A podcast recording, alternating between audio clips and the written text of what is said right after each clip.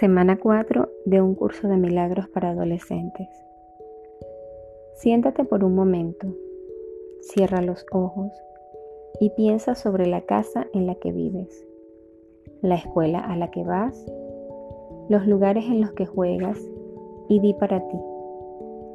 ¿Por qué te sientes a gusto con ellos? Con unos pocos bastará. Por ejemplo, qué maravillosa es la casa en la que vivo me hace sentir bien. O tengo muchos lugares geniales en los que jugar. Soy afortunado. Recuerda usar la guía del Salvador para una vida mejor cada vez que estés atrapado en un sentimiento negativo.